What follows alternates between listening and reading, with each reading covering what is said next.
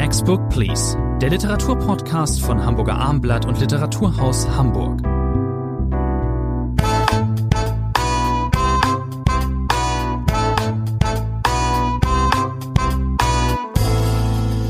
Eine neue Folge des Literaturpodcasts. Bei mir im Podcaststudio ist Rainer Moritz. Mein Name ist Thomas André. Heute drei Titel, bewährte Form. Wir sprechen über Eckhard Nichols Spitzweg, über Adeline Dieudonnés 23.12 Uhr und über Camille Laurence Es ist ein Mädchen. Letztere beiden Bücher sind im DTV-Verlag erschienen. Eckhard Nichols Spitzweg bei Pieper. Wir fangen auch mit äh, äh Nickel an. Ja, Spitzweg. Da denken wir natürlich sofort an Karl Spitzweg in dem Roman äh, kommt gibt es drei Hauptfiguren. Eine heißt auch Karl mit C. Äh, dann gibt es den namenlosen Erzähler und es gibt Kirsten, das ähm, eher scheue Mädchen in dieser Dreier-Kombo. Sie hatten, lieber Herr Moritz, äh, kürzlich äh, Nickel im Literaturhaus zu Gast. Ja, man muss vielleicht zwei Sätze vorweg zum Autor so, äh, sagen. Das ist ja erst sein zweiter Roman, obwohl er Jahrgang 66, also kein blutjunger Autor ist. Kann man so sehen. Aber ja. er hat natürlich eine Vorgeschichte, äh, Nickel. Er ist berühmt geworden, berüchtigt geworden durch das popliterarische Quintett Tristesse Royale, Manche werden sich noch erinnern, das war viel Aufmerksamkeit, Popkultur, Popliteratur. Christian Kracht hat natürlich mitgemischt. Wann war das? 99? Mit, genau, das ist schon sehr lange her. Mit Kracht hat äh, Eckhard Nickel auch später noch andere Dinge gemacht, eine Zeitung, Zeitschrift herausgegeben. Er ist dann vor allem Reiseautor äh, gewesen und bis das ist Den Reiseband heute. hatten wir hier auch besprochen. Genau, ein kleiner Reiseband äh, ist erschienen, auch bei Pieper. Dann gab's Hysteria, den Roman, das war sein Debüt vor, ich glaube, drei Jahren äh, gewesen, mit dem er auf der Longlist des Deutschen Buchpreises stand.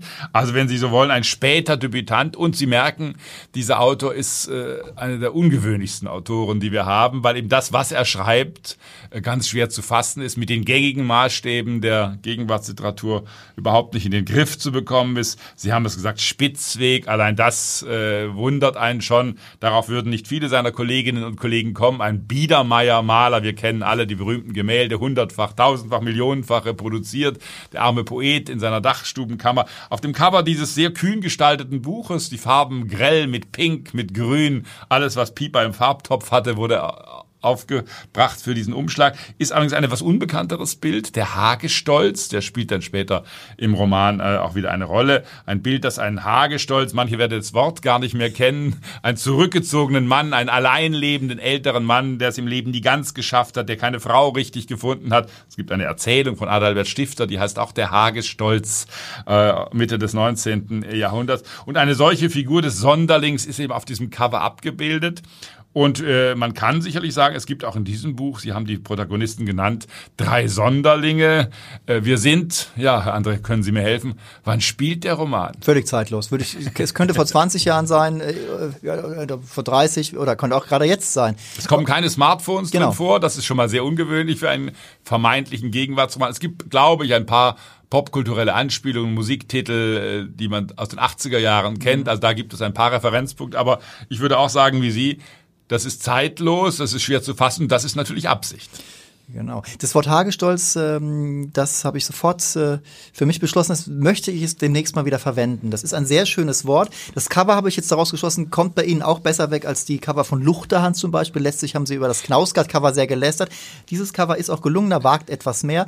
So, diese drei jungen Leute, die, das muss man gleich sagen, ähm, vor allem, naja, die beiden Jungs, die, ähm, denen folgen wir mehr. Kirsten ist ja oft die eher Abwesende. Ähm, ähm wir erklären gleich warum. Die sind sehr, sehr belesen. Gerade Karl, also der namenlose Erzähler, bewundert diesen Karl. Die haben, die Synapsen, Synapsen sind, sind enorm eng miteinander verschaltet. Äh, das sind irre viele Anspielungen. Davon lebt äh, der Text. Man muss die aber auch gar nicht alle erkennen. Es geht ein bisschen weniger um Popkultur wie man es bei Nickel vielleicht früher noch erwartet hätte. Es geht klar um die Kunstgeschichte. Es geht darum, wie fassen, wie nehmen wir Kunst äh, wahr. Aber jetzt sagen wir erstmal was zum Plot. Also äh, äh genau, es hat einen Plot, das darf man nicht vergessen. Genau, es hat einen Plot. Es sind die drei sind, Sie haben es ja schon an, es sind Schüler und Schülerinnen. Das ist ganz wichtig. Also wir sind eigentlich in einem Schulroman, letztlich zu Hause, der ganz anders gestrickt ist, als man das gemeinhin äh, kennt. Er hat auch was altmodisches natürlich, deswegen dieses zeitlose. Es gibt Wendungen, Verhaltensweisen, die atypisch sind. Nun sind das aber auch drei Sonderlinge wiederum fast auch, vor allem die beiden Jungs, vor allem Karl natürlich. Es kommt zu einem Vorfall im Kunstunterricht an der Schule, das ist der Auslöser. In gewisser Weise es geht um das Thema Selbstporträt. Äh, die Schülerinnen und Schüler sollen ein Selbstporträt anfertigen. Die hochbegabte Kirsten tut das, die Lehrerin tritt dahinter und äh, sagt dann eine Mut flapsig, zur Hässlichkeit. Flapsig hingeworfene Bemerkung. Mut zur Hässlichkeit würde dieses Selbstporträt ausstrahlen. Darauf verlässt Kirsten äh, wutschnaubend äh, den Raum. Die Lehrerin versucht das mit Baudelaire zu erklären, was sie eigentlich gemeint habe, dass Kunst immer etwas Abweichendes, Hässliches sein müsse, um richtige Kunst zu sein. Und dann, und das, deswegen hat der Roman fast eine kleine Krimi-Handlung, beschließen die drei im Kunstversteck von Karl. Das ist ganz wichtig. Das ist der arme Poetenladen. Äh, Karl hat ganz äh, versteckt, niemand findet diesen Ort, eine Art Kunstversteck äh, angelegt, äh, in dem alles, was er liebt, äh, unter, untergebracht ist, ein Plattenspieler, Bücher. Und dort ziehen sich die drei äh, zurück und man beschließt es, der Lehrerin zu zeigen, der Schule zu zeigen und das vielleicht nur, wir sollten nicht zu viel verraten, äh, Kirsten soll verschwinden und sie soll natürlich mit einem kunstgeschichtlichen Motiv äh, verschwinden. Angespielt wird auf den Hamlet, auf äh, John Millets äh, Ophelia-Gemälde. Ophelia, die dahingegangene und es soll suggeriert werden, ach, dieser Schmerz, diese Demütigung war so groß in der Schule, dass Kirsten ja womöglich sich das Leben genommen hat. Das ist, wenn Sie so wollen, Teil des Krimi-Plots. Dann Finale dann im, im Kunstmuseum. Wir müssen eins klar, äh, klar sagen, also ähm, es gibt auch viele Szenen im, im Klassenzimmer, klassischer Schulroman, ähm, Sie haben es schon gesagt, aber die, die sind ja alle extrem eloquent. Da muss ich dann immer staunen. Es gibt dann auch den, man denkt erstmal hier ist der, äh, äh der ähm, in der Klasse ein bisschen der Despot oder der derjenige, der in der letzten Reihe sitzt und alle tyrannisiert äh, ähm, und der äh, muss ziemlich blöd eigentlich sein, ist er gar nicht. Der hält dann auch ein, äh, nach einem Referat Karls äh, hält er dann auch eine flammende Gegenrede und ist auch extrem äh, wortgewandt. Äh, man staun, kann dann immer nur staunen. Also dieser Roman ist natürlich, ich will das einfach jetzt annehmen, in vieler Hinsicht sehr, sehr stilisiert. Das ist die Absicht äh, des Autors, der vor allen Dingen auch äh, Themen behandeln will in diesem Roman. Es soll diese Metaebenen mit der Kunst äh, geben. Es wird viel über, auch über Kunstessays gesprochen. Der Roman ist auf eine Art auch eine Kun ein Kunstessay in der Form des Romans. Das, äh, da ist schon, da ist äh, ähm, Nickel schon sehr ehrgeizig und ich würde sagen, es gelingt ihm auch alles. Es ist auch, glaube ich, ganz typisch oder interessant zu beobachten, dass dieser Roman ja gleich zu erscheinen äh, geradezu hymnische Kritiken, vor allem von männlichen Kollegen bekommen hat. Also es scheint äh, dieser Roman auch eine gewisse Sehnsucht zu entfachen. Ah, endlich mal was ganz anderes. Endlich mal ein Roman, der nicht in unserer platten Gegenwart spielt, der was riskiert, der kunsttheoretisch äh, versucht, äh, uns aus unserer kleinen Nische äh, herauszuholen. Das hat vielen sehr gut gefallen. Das hat auch mir äh, gut gefallen, weil der Roman ist skurril in allem, was er aufbietet. Sie haben die essayistische Ebene angesprochen. Es gibt auch auf der Handlungsebene natürlich viele kleine Dinge. Äh, da merkt man, da hat Nickel hart gearbeitet. After Eight Pfefferminzlied. Manche werden sich noch erinnern an dieses grauenvoll schmeckende Pfefferminzteil. Ich glaube, es gibt es immer noch so schön verpackt. Das wird natürlich hier mit Vorliebe äh, verspeist. Die After Eight Plättchen im knisternden Papier. Dann gibt es eine meiner Lieblingsszenen schon im ersten äh, Teil des Buches, als Kirsten angegangen wird äh, in einem Park. Das können die beiden Jungs beobachten, das aus dem Kunstversteck heraus mit einem Fernrohr, wenn ich es recht in Erinnerung habe. Und dann beschließt äh, der Erzähler, ja, wie rette ich denn nun äh, Kirsten vor diesen Angaben? Er nimmt eine Platte, eine Schallplatte,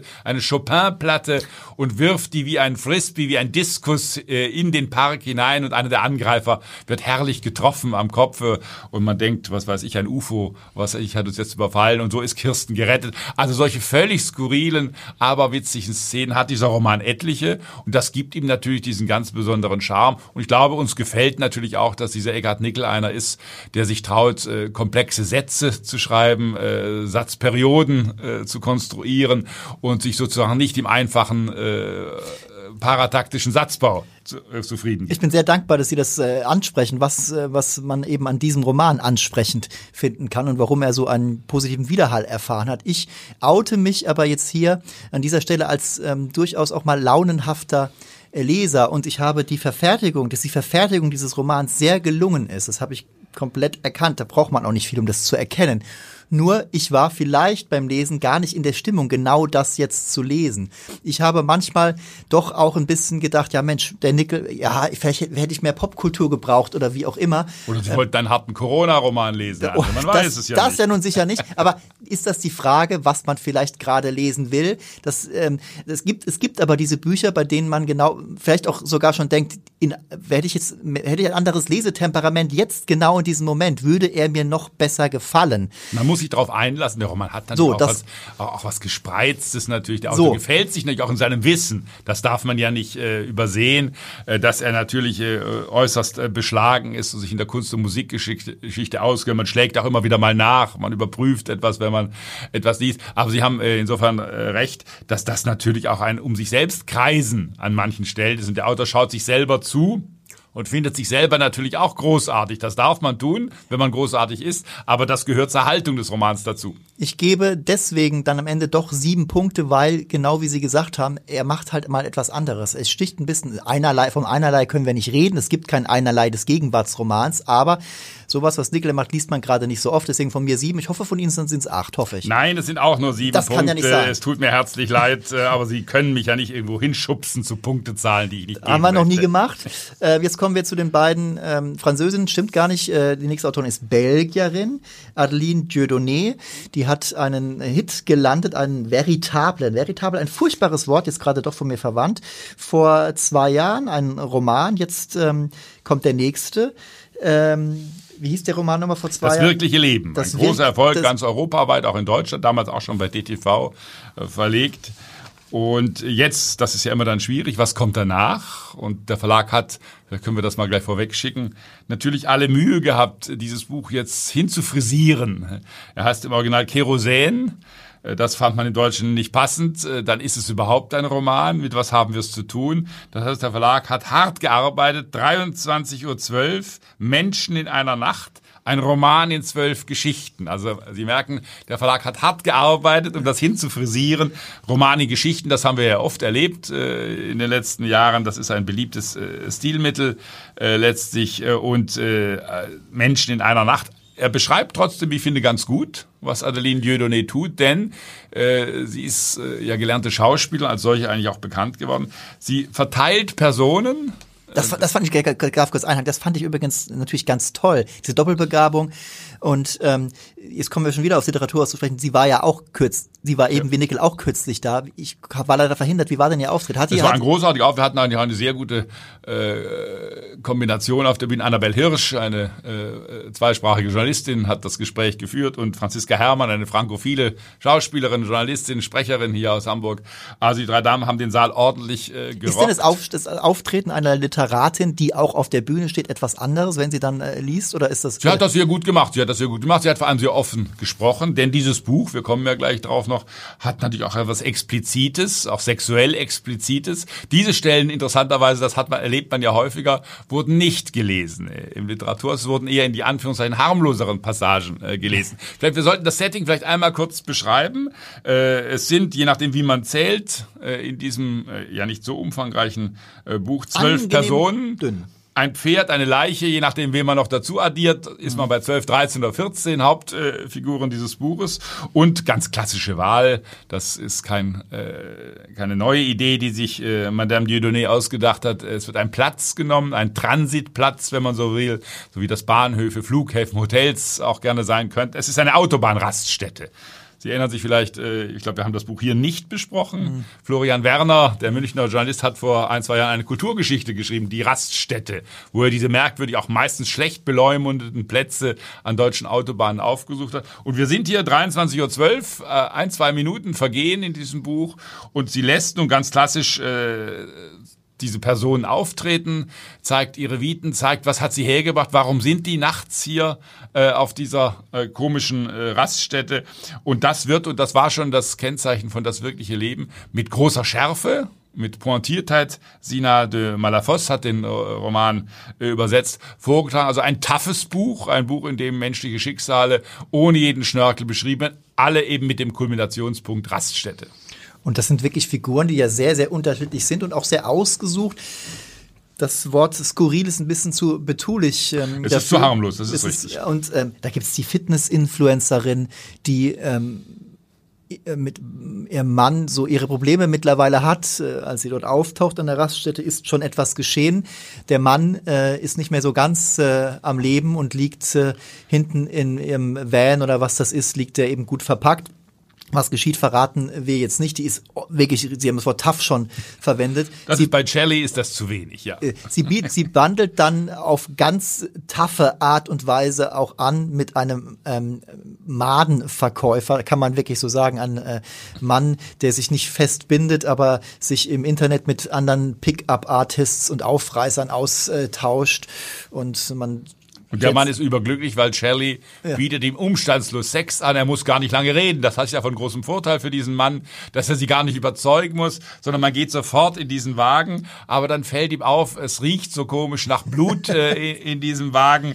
Und äh, dann behauptet Shelley, wenn ich mich recht entsinne, es sei ein Hund, der hinten äh, liegt. Dabei ist es, wie gesagt, äh, der frisch getötete Nicolas, äh, der Mann, der ihr einfach wahnsinnig auf die Nerven ging. Ein langweiliger Mann, der Chips immer isst, äh, während und so nur rumjammert, er ist eigentlich Setgestalter äh, beim Film und genau. alle sind blöd und er nicht und wie auch immer. Tiere, sie haben den toten Hund, der gar kein toter Hund ist, haben sie gerade genannt. Tiere spielen eine besondere Rolle. Eine meiner Lieblingsszenen ist, es ist ja nicht alles hier. Es gibt so also die Frau, die ihren Mann um die Ecke bringt, ist dann schon ähm, ein Ende der Skala. Am anderen ist auch jemand relativ Normales, nämlich die Leute, die dort, die jungen Menschen, die dort an der Kasse arbeiten. Da wird beschrieben, ein Abend äh, in dieser Raststätte wird ein, ein Abend beschrieben, ähm, der Abend vorher vorher, als äh, die eine Verkäuferin äh, den Kollegen einlädt. Er kommt dann an mit seinem äh, Le äh, Lebensgefährten und dann sind die da zu viert und die Kinder schlafen schon und dann fängt plötzlich der sehr gut aussehende Mann der ähm, Raststättenangestellten ähm, an, plötzlich zu weinen und, und dann umarmt er ein ein, ein Schwein, das dort mitlebt. Dieser Mann, muss man wissen, ist ähm, Schlachter und bekifft wird er dann ganz sentimental und muss. Da waren Sie ganz überrascht, dass dieses Schwein plötzlich als Haustier. Ja, das wurde gar nicht erklärt, warum da ein Schwein ist. Und der Mann scheint aber, äh, dieser Schlachter scheint eben dann merkwürdig sentimental zu werden, wenn er bekifft ist und muss dann die Schweine umarmen, die er am nächsten Tag um die Ecke bringt. Also man merkt schon, diese Autorin ist, äh, das ist ein großes Plus, wahnsinnig fantasiebegabt. Sie hat keinerlei Hemmungen, eben auch krudeste Szenen äh, zu entwerfen. Manche der Geschichten, die sind ja in gewisser Weise miteinander verlinkt, wie man das neudeutsch sagt. Das heißt, da gibt es Brücken von manchen Figuren. Manche Geschichten stehen auch relativ alleine äh, da. Es gibt das sind auch manchmal klassische Kurzgeschichten, die man auch in einem anderen Band die würden, die würden funktionieren, ja. veröffentlichen können. Es gibt eine ganz schräge Geschichte von Julie, äh, die bei einer Familie von Gynäkologen äh, plötzlich äh, zu Hause ist. Der Mann will der Junge, der Sohn des Hauses, auch Gynäkologe, soll endlich eine Frau finden. Die Mutter, äh, der Vater, glaube ich, auch alle Gynäkologen in dieser Familie. Und es wird die arme Julie erst einmal von der Mutter ordentlich untersucht und vom Vater, äh, äh, was denn plötzlich, äh, ob das überhaupt, ob die junge Frau geeignet ist. Sie muss dort auf dem Stuhl. Das erregt den Vater wiederum sexuell an. Er will es dann mit seiner Frau gleich haben. Also eine völlig skurrile Szenerie. Aber das ist, das war schon im wirklichen Leben in diesem Roman so. Äh, das ist die große Stärke von Adeline Dieudonné dass sie keinerlei Hemmungen hat, äh, auch absurde Konstellationen zu bauen und Menschen in gewisser Weise in Extremsituationen äh, zeigt. Und der Leser die Leserin muss entscheiden, will ich das realistisch nehmen oder nehme ich das nur als äh, völlig aberwitzige Trash-Komödie? Das sind harte, smarte Aussagesätze, also hier schwingt nichts poetisch im Ungefähr. Das, sind, das ist diese Art von Literatur, man liest das natürlich irgendwie gebannt und auch sehr schnell. Ähm, und es bleiben, aber muss man auch ehrlich sagen, die Sachen bleiben schon gut hängen. Ja. Am meisten die Geschichte von äh, dem Model, äh, die in irgendeiner Form asexuell geworden ist, äh, jetzt über ihr Leben reflektiert. Ähm, und die hatte, sie hasst Delfine. Sie würde am liebsten äh, äh alle Delfine am Tod wissen. Sie schreibt einmal, um vielleicht den Stil zu verdeutlichen, äh, über ihren Mann Nicolas, das war der Chipsesser, der immer so langweilig lamentiert. Der Gedanke, zu Nicolas in die Küche zu gehen, gehen, war so reizvoll wie die Aussicht auf eine Begegnung mit einem verwesenden ja. Seehundkadaver. Ja, genau.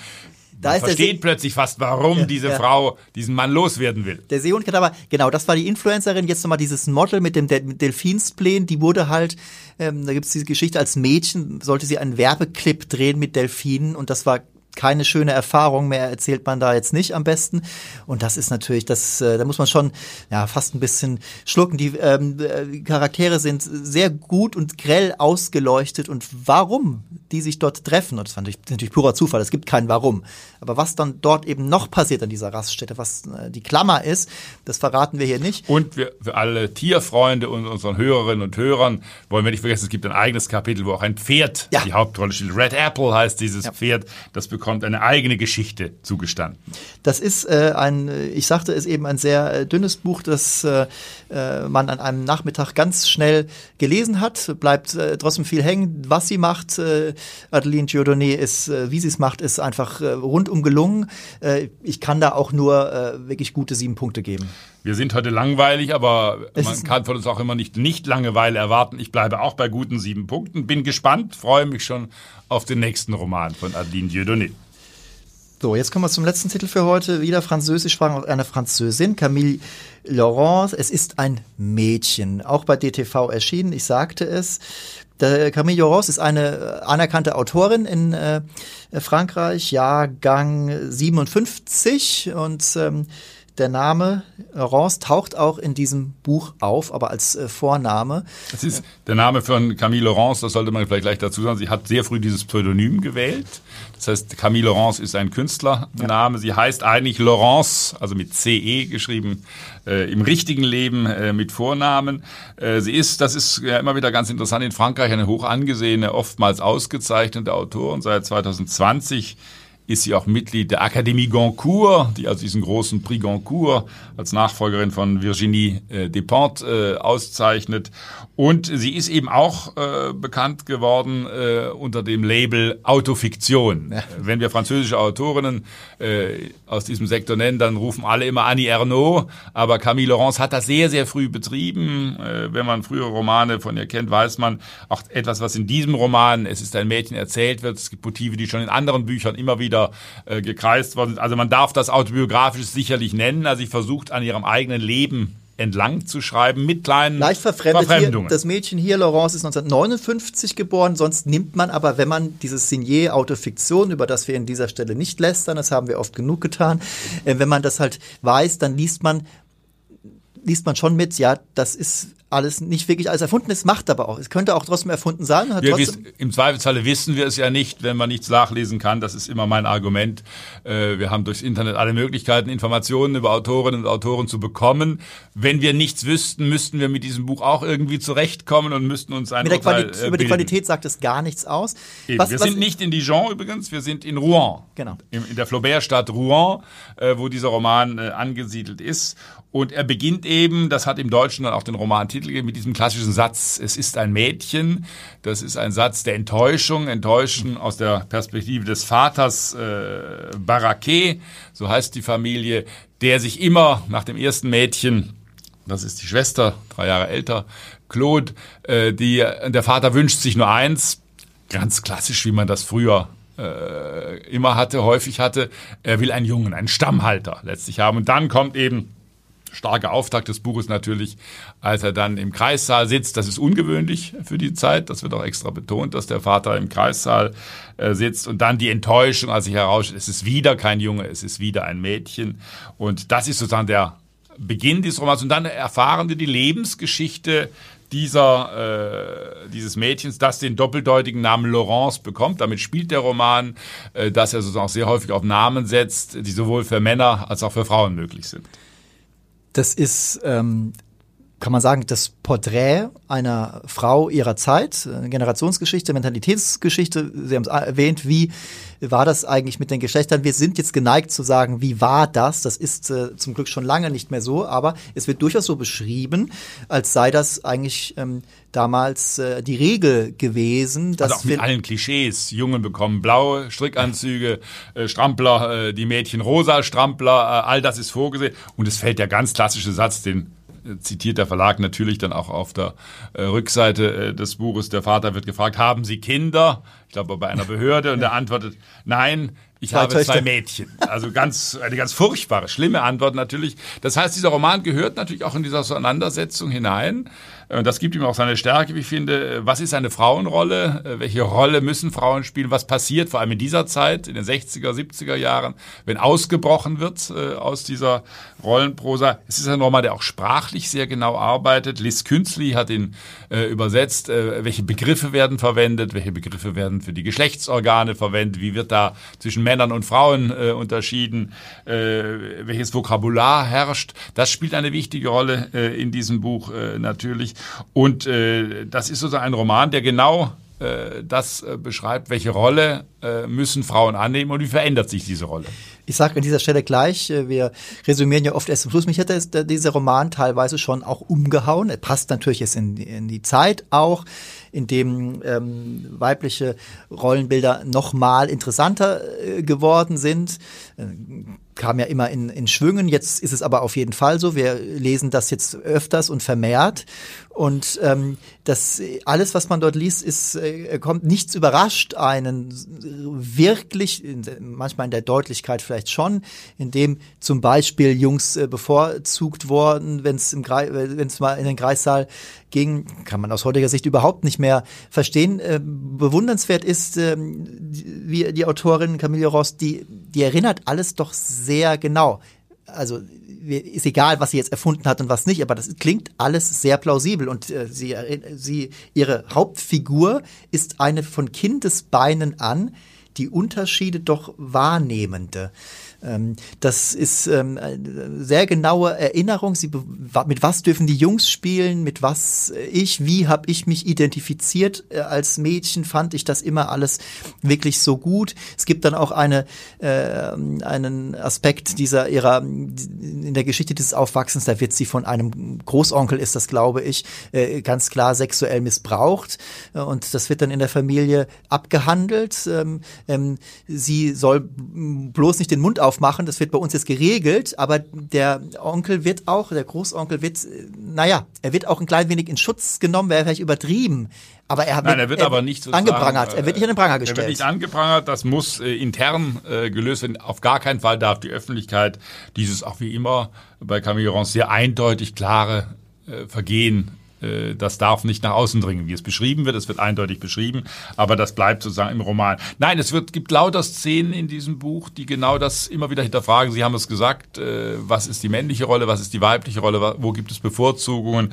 Es, äh, das Mädchen geht dann zum Tanz äh, und zum Ballettunterricht. Auch da die Angst des Vaters vor Effeminierung. Effeminierung. Dass es alles zu weiblich wird. Äh, dass, äh, dann geht es um Fragen Menstruation, das wird erläutert. Masturbation wird ausführlich erläutert. Was darf ein Mädchen? Wie darf darüber gesprochen werden? Wir sollten vielleicht noch sagen, dass das Buch im Original, und da ist das Sprachthema natürlich wieder drin, das kann im Deutschen so gar nicht wiedergegeben werden. Es wird aber mal reflektiert im Buch. Wird erklärt. Das heißt, viel im Original das Buch nur und Vieh ist eben im Französischen sowohl das Mädchen als auch äh, die Tochter. Das wird in eins genommen. Für Jungs gibt es zwei Ausdrücke, le garçon, le fils. Und, äh, aber das ist das natürlich auch eine sehr gelungene Titelwahl. Im Deutschen hat man das, wie gesagt, nach dem ersten Satz, es ist ein Mädchen, äh, etwas ausführlicher äh, gemacht. Wir sollten vielleicht noch andeuten, zumindest, dass wir über Jahrzehnte doch diese Frau verfolgen. Äh, sie wird dann auch äh, heiraten. Die Eltern werden sich irgendwann trennen. Das wird dann sehr schnell fast etwas staccatoartig äh, erzählt, äh, während die ersten Lebensjahre sehr, sehr ausführlich und langsam äh, beschrieben und geht es dann plötzlich sehr schnell. Und äh, sie wird selber äh, erst eine Totgeburt erleiden. Das ist wohl auch ein autobiografisches Element, Aber, äh, das in anderen Romanen auch schon vorkam. Ganz kurz anhaken, wie, wie, also wie, ähm ja, wie das beschrieben wird, das ist absolut literarisch, absolut großartig. Also, ja, und es ist ein Betrug. Wahnsinnig des erschütternd. Vaters, ist ein Betrug des Vaters, weil er hat die vorgesehene Gynäkologin, äh, die wurde denunziert, das sei eine Trinkerin. Dann wurde er, um sozusagen einem Berufskollegen zu helfen, dessen Sohn, der ein völliger Versager, äh, der dann auch schuld ist, ganz eindeutig. Auch das wird vertuscht äh, an dieser äh, Totgeburt. Aber wir wollen so viel Hoffnung machen, das dürfen wir andeuten. Es wird dann ein Mädchen wieder geboren. Der Roman schließt dann sozusagen wieder äh, quasi mit einer äh, mit einem Mädchen, einem geborenen Mädchen, Alice äh, heißt dieses junge Mädchen und äh, was dann die letzten Seiten des Romans ausmacht, verraten wir auf gar keinen Fall. Aber es schließt sich in gewisser Weise der Kreis, als diese Frau jetzt glaube ich Mitte 30, äh, Laurence äh, selber dann Mutter eines Mädchens und wird. dieses Mädchen, das, dem gucken wir auch beim Aufwachsen dann zu. Noch ein Stück zu, und genau, ja. verraten kann man, dass dieses Mädchen in einer etwas anderen Zeit aufwächst, dass dieses Mädchen auch ganz anders ist und Rollenbilder ähm, einfach nur noch als verschwimmend vielleicht wahrnimmt, kann man vielleicht schon mal so sagen. Ähm, es gibt, dieser Roman ist, finde ich, irre stark geschrieben. Es gibt äh, eine Schicksalsschwere. Wir dürfen auch noch erinnern, dass ähm, der äh, ähm, ähm, die Figur eigentlich noch eine, es gäbe noch eine dritte Schwester eigentlich, die stirbt dann eben auch relativ äh, im im Kindbett. Also der Vater, der eine breite Rolle, eine große Rolle in diesem Roman einnimmt mit seinem ähm, sehr, sehr ähm, alten Weltbild, der war eigentlich mit drei Kindern geschlagen. Später, als er sich von seiner Frau getrennt hat, der Mutter der Erzählerin, wird er dann endlich Vater eines Sohnes. Also hat das Glück, noch eine sehr junge Frau zu finden. Genau. 30 Jahre und, jünger als Und er ist, dann ist also unsere Erzählerin hat dann noch einen sehr, sehr, sehr jungen Halbbruder, der übrigens jünger ist als ihre eigene, ihre eigene Tochter. Also es gibt eine gewisse Schicksalsschwere. Ich finde, das ist alles wunderbar ähm, komponiert. Und es ist erstaunlich, man denkt am Anfang, ah, jetzt kommt noch so eine Geschichte in den Nachwehen von Simone de Beauvoir, äh, wird noch einmal in deren feministischen Äußerung äh, ein Roman erzählt, aber sie tut es auf eine außergewöhnliche, äh, starke Weise. Deswegen, ich befürchte, wir sind wieder auf einer Linie, andere gebe ich acht Punkte. Ich bin bei neun. Ich bin sogar bei neun. Also es ist wirklich ein sehr, ein wichtiges Buch auch. Haben auch die ersten Leserinnen und Leser hier in Deutschland gleich gesagt. Ich würde mir wünschen, dass das äh, viel gelesen wird und ähm, genau eine breite Rezeption erfährt. Das, äh, liebe Zuhörerinnen und Zuhörer, war die neue Folge von Next Book Please. Rainer Moritz und ich verabschieden uns und wünschen wie immer gutes Lesen.